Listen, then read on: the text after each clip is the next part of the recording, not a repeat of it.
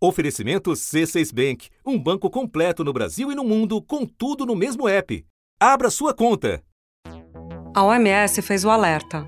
A entidade de saúde monitora um tipo de hepatite diagnosticado em pacientes de mais de uma dezena de países. Autoridades de saúde da União Europeia, lá nos Estados Unidos, do Reino Unido, estão investigando casos de hepatite grave em crianças e em adolescentes. The Health Organization is sounding the alarm about a rare and mysterious outbreak of severe hepatitis in Jusqu'ici, on a rapporté 190 cas d'hépatite de ce genre dans une douzaine de pays. Presque 10% des enfants ont dû subir une Los casos de hepatitis aguda infantil de origen desconocido, los que se han registrado en una docena O de Brasil ainda não registrou nenhum caso de hepatite aguda em crianças. E até aqui, concentrados em uma faixa etária. Está cometendo mais crianças e adolescentes de 1 a 16 anos, que vêm com sintomas de diarreia, de mal-estar, de fadiga. Ah, e uma coisa interessante é que a febre, que é diferente de, de da hepatite A, que é uma das hepatites infecciosas agudas mais conhecidas, não está tão presente. Há casos em que a doença evolui para formas mais graves. Pelo menos uma criança morreu por conta dessa hepatite, que ainda não tem uma causa conhecida. Outras 17 precisaram de transplante de fígado. No entanto, a causa do surto ainda é desconhecida. Os médicos estudam qual seria o possível causador da doença, a mutação de um vírus conhecido ou outro ainda não identificado. Os tipos de hepatite já conhecidos como A, B, C, D e E são causados por vírus comuns, que não foram detectados em nenhum desses novos casos. Da redação do G1, eu sou Renata Loprete e o assunto, hoje com Júlia do Ailib, é o surto misterioso de hepatite em crianças. Que doença é essa? Quais os sinais de alerta? E qual a importância de saber seu agente causador? Neste episódio, eu converso com Mário Condo, especialista em hepatologia e professor da Escola Paulista de Medicina, e Melanie Fontes Dutra, pesquisadora, professora da Escola de Saúde da Unicinos e divulgadora científica do canal Todos pelas Vacinas. Sexta-feira, 29 de abril. Mário, quero começar pedindo que explique o que é a hepatite e quais as diferenças entre os tipos da doença. Olha, a hepatite, genericamente, é a inflamação do fígado. Ela pode, essa inflamação pode ser causada por inúmeros agentes. Entre eles, os mais comuns são os infecciosos, mas a gente também tem hepatites por medicamentos, por drogas, enfim, tem uma, uma infinidade de coisas que podem causar hepatite. Os mais comuns, o que mais frequentemente a gente vê, são as hepatites causadas por vírus. E dentre todos os vírus que podem também fazer hepatite, existem alguns que têm um predomínio, uma predileção pela inflamação do fígado, que são aqueles vírus que a gente comumente chama de hepatites por vírus hepatotrópicos, por vírus da hepatite. E aí eles são classificados aí em letras, e nós temos as letras de A a E. Existem outros vírus que também podem fazer hepatite, mas são vírus que aí tem, não têm uma predileção específica pelo fígado. Eles são vírus que vão atacar o organismo inteiro, então vão ter sintomas eventualmente em outros órgãos, até mais é, marcantes e mais específicos do que os próprios sintomas do fígado. Mas o fígado também vai estar envolvido e também a gente vai chamar de hepatite. A hepatite B é uma doença transmitida principalmente através da relação sexual, mas pode ser repassada de mãe para filho durante a gestação. A maioria dos casos não apresenta sintomas, mas nos mais graves o paciente fica com a pele e olhos amarelados, urina escura e fezes claras. A hepatite C também é causada por um vírus. O contágio pode acontecer durante a gestação, através da relação sexual, mas principalmente pelo contato com sangue contaminado, seja por transfusão ou compartilhamento de alicates de unha, lâmina de barbear e até escova de dente. O vírus da hepatite D é um vírus defeituoso. Ele não se multiplica e nem consegue sobreviver se a pessoa não estiver também infectada pelo vírus B. Agora, aqueles que adquirem os dois vírus, o B e o D, costumam ter uma hepatite muito mais agressiva. Uma doença que vem da cirrose hepática muito mais cedo. Mário, a OMS já confirmou mais de uma centena de casos de hepatite em crianças em ao menos 12 países. Há confirmação também de uma morte. O que a gente já sabe sobre essa hepatite até aqui? É uma apresentação, parece que é, é como a apresentação habitual das hepatites. Então, são sintomas comuns, eventualmente sintomas gerais, febre baixa, alguma náusea, desconforto no abdômen, eventualmente olhos amarelados, que não diferem nada das outras hepatites que a gente já conhece. E aí eles têm um curso variado, e aí o que chama a atenção um pouco nesse, nesse grupo específico de agora é o fato de ter uma proporção um pouco maior do que nas outras ocorrências de casos graves de casos daquilo que a gente chama de hepatite aguda grave. E isso difere um pouco da, da situação já conhecida anterior, onde a proporção da ocorrência da hepatite aguda grave é bem menor do que nesse grupo aqui. Muito mais do que isso, parece que não se sabe. Então, as investigações estão em curso. Lá na Europa, esse surto atinge principalmente as crianças com menos de 10 anos de idade. Até o último boletim, tinham sido registrados quase 190 casos em 12 países, a maioria no Reino Unido. The viruses that commonly cause acute viral hepatitis have not been detected in any of these cases. Adenovirus has been detected in at least 74 cases, and this and other hypotheses are being explored. A tentativa da determinação de qual causa estaria levando à hepatite dessas crianças, já que as causas de hepatites comumente conhecidas hum, estão descartadas, elas não estão presentes. Em alguns casos foi confirmada a presença de adenovírus nas crianças. Pode haver alguma relação? Parece mais uma coincidência do que uma causa. Os adenovírus que já são conhecidos uh, da gente há muitos e muitos anos, eles têm uma predileção por fazer doenças respiratórias ou doenças no, no, estômago, no intestino. Eles não têm predileção por doenças do fígado, nem sequer raramente. Aí, de fato, um, um número uh, razoável das crianças, certo de metade, tem o achado desse adenovírus é, mas não se sabe de um adenovírus que tivesse um curso de hepatite anteriormente. Então, o que, é que pode acontecer? Ser apenas uma coincidência ou, eventualmente, ter uma mudança no vírus, no adenovírus, e que fizesse com que ele tivesse essa predileção é, pelo fígado. Os próximos dias ou as próximas semanas, com o, o aprofundamento das investigações, deve esclarecer é, esse ponto. Se o adenovírus está aí como um, um acaso ou se ele tem alguma parcela de responsabilidade. Mas mesmo nesses é, casos já conhecidos de hepatite, ele não está presente em todos, né? São muito poucos casos.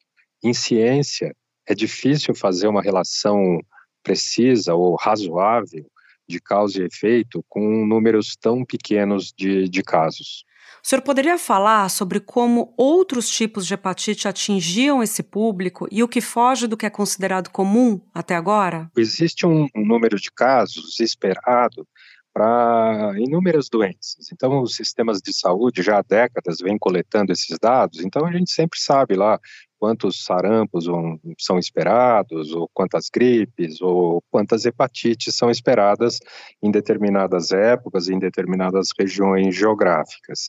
E o que ocorreu agora foi um número é, extraordinário, um número maior do que o esperado. Além disso, o fato de não se encontrar esses agentes comuns das hepatites, os agentes conhecidos.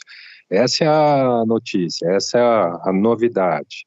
É, mas, de uma forma geral, a, apresentação desses casos é como a apresentação das hepatites de outras causas. É, elas sempre vêm aí com alguns sintomas, especialmente no grupo pediátrico, são sintomas frustros em geral.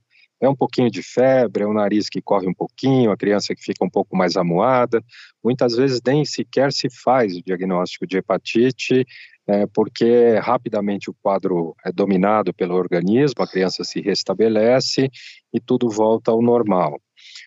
Nessa ocorrência de agora, parece que isso também vem acontecendo. Uma boa parte, eh, parte das crianças tem se recuperado e tem tido sintomas frustros. O que chamou atenção foi esse número proporcionalmente um pouco maior das crianças que evoluíram de forma grave inclusive com algumas delas aí precisando do transplante de fígado como medida salvadora.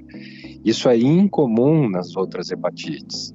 A hepatite do tipo A, que acontece predominantemente em crianças, é, em lugares onde a vacina ainda não é disponível, ela tem uma expectativa de que uma em cada 100 crianças é, evoluam de forma grave. Nesses casos de hepatite que nós estamos é, vendo agora, a proporção foi de um para cada 10 mais ou menos. Né? Então, assim, é, é bem maior do que a expectativa de hepatites agudas graves, é uma proporção bem maior do que aquilo que é esperado para o grupo pediátrico em outras, é, outros agentes produtores de hepatite. Mário, para concluir, até aqui o agente causador dessa hepatite é desconhecido. Eu gostaria que o senhor explicasse qual a importância de saber o agente para conseguir prevenir e atacar também a doença. Olha, a, palavra que você já usou é prevenção, né? Então, se a gente conhece qual é o causador, nós podemos ver quais medidas são pertinentes para evitar que uh, as pessoas entrem em contato com esse agente. Nós vimos isso a exaustão com o coronavírus, com o pedido de lavar as mãos, de distanciamento, etc., que são medidas apropriadas para um vírus tipo coronavírus. É, então, conhecer o agente etiológico em primeira mão é isso, né? Entender como é que a gente consegue prevenção uh, dessa ocorrência. E depois, é, eventualmente, conhecendo o agente, é possível, né, dependendo de qual ele for, estabelecer um tratamento não para hepatite em si, mas para o agente causador. É possível, né? que na dependência do agente nós disponhamos de medicamentos que possam ser eficazes. E aí, claro, né, ao diagnóstico, eventualmente, a necessidade desse tratamento. Mário, muito obrigada pela conversa e por compartilhar seu conhecimento com a gente. Até a próxima. Ok, eu que agradeço. Espera um pouquinho que eu já volto para conversar com a Melanie Fontes Dutra.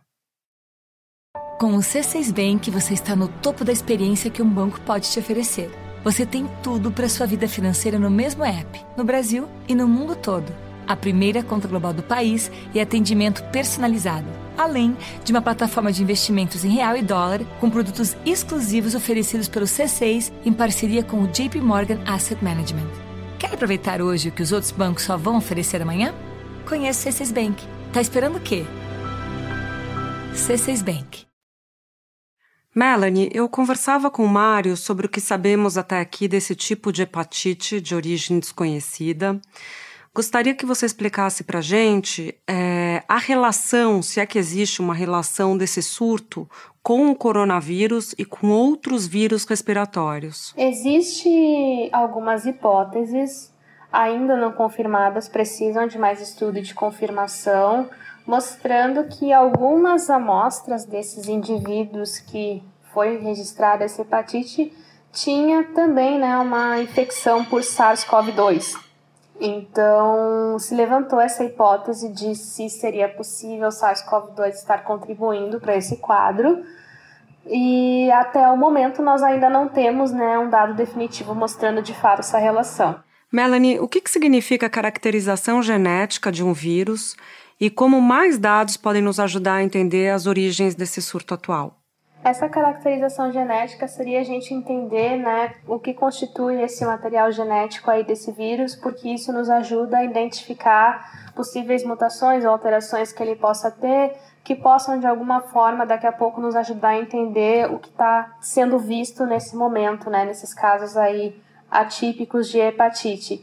Então, é uma ferramenta interessante e importante de ser empregada nesse momento, e é importante que a gente considere né, outros contextos, como a gente abordou agora há pouco, de outros agentes infecciosos estarem envolvidos, mas também outros mecanismos não infecciosos, né? Então, é importante sempre ter em mente que qualquer relação epidemiológica, temporal ou geográfica, daqui a pouco pode também ser algo importante para a gente fechar esse quebra-cabeças e ter uma noção melhor do que pode estar acontecendo.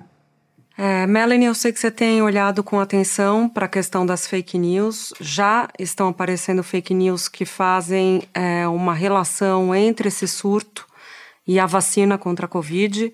E eu queria que você nos dissesse, nos explicasse por que não existe essa relação entre esses casos de hepatite e as vacinas.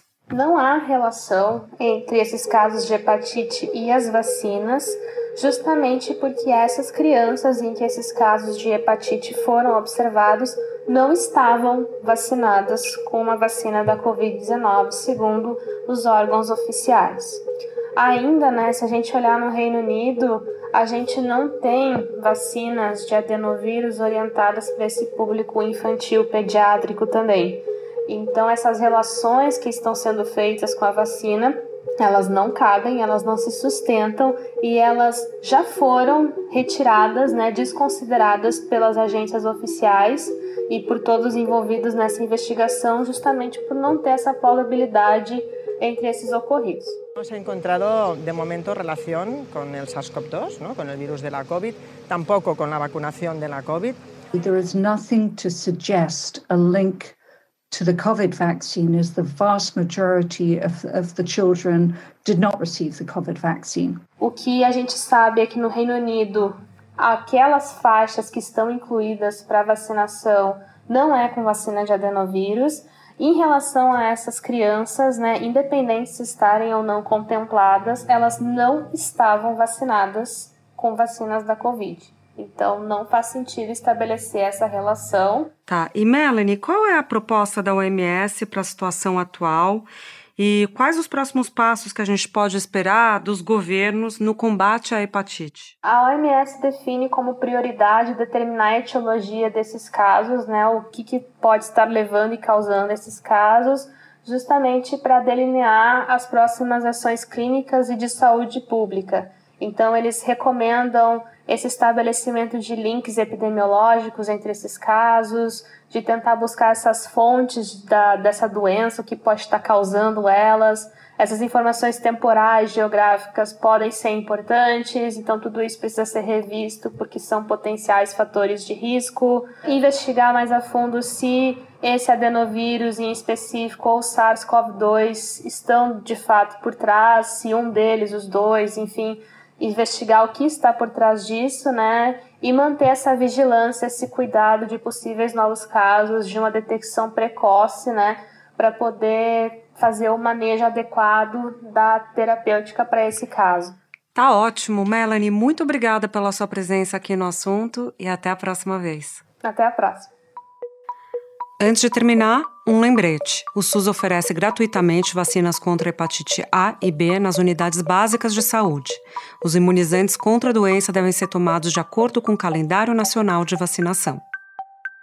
Alguns dos áudios que você ouviu são da TV Cultura, da RTP Portugal, CBS, Rádio Canadá Info, Euronews e WCNC. Este foi o assunto, podcast diário disponível no G1, no Globoplay ou na sua plataforma de áudio preferida. Vale a pena seguir o podcast na Amazon ou no Spotify, assinar no Apple Podcasts, se inscrever no Google Podcasts ou no Castbox e favoritar a Deezer. Assim você recebe uma notificação sempre que tiver um novo episódio.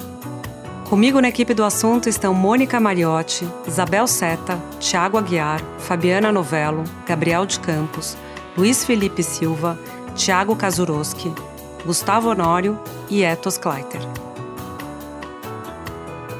Eu sou Julia do Alibe, fico por aqui. Até o próximo assunto.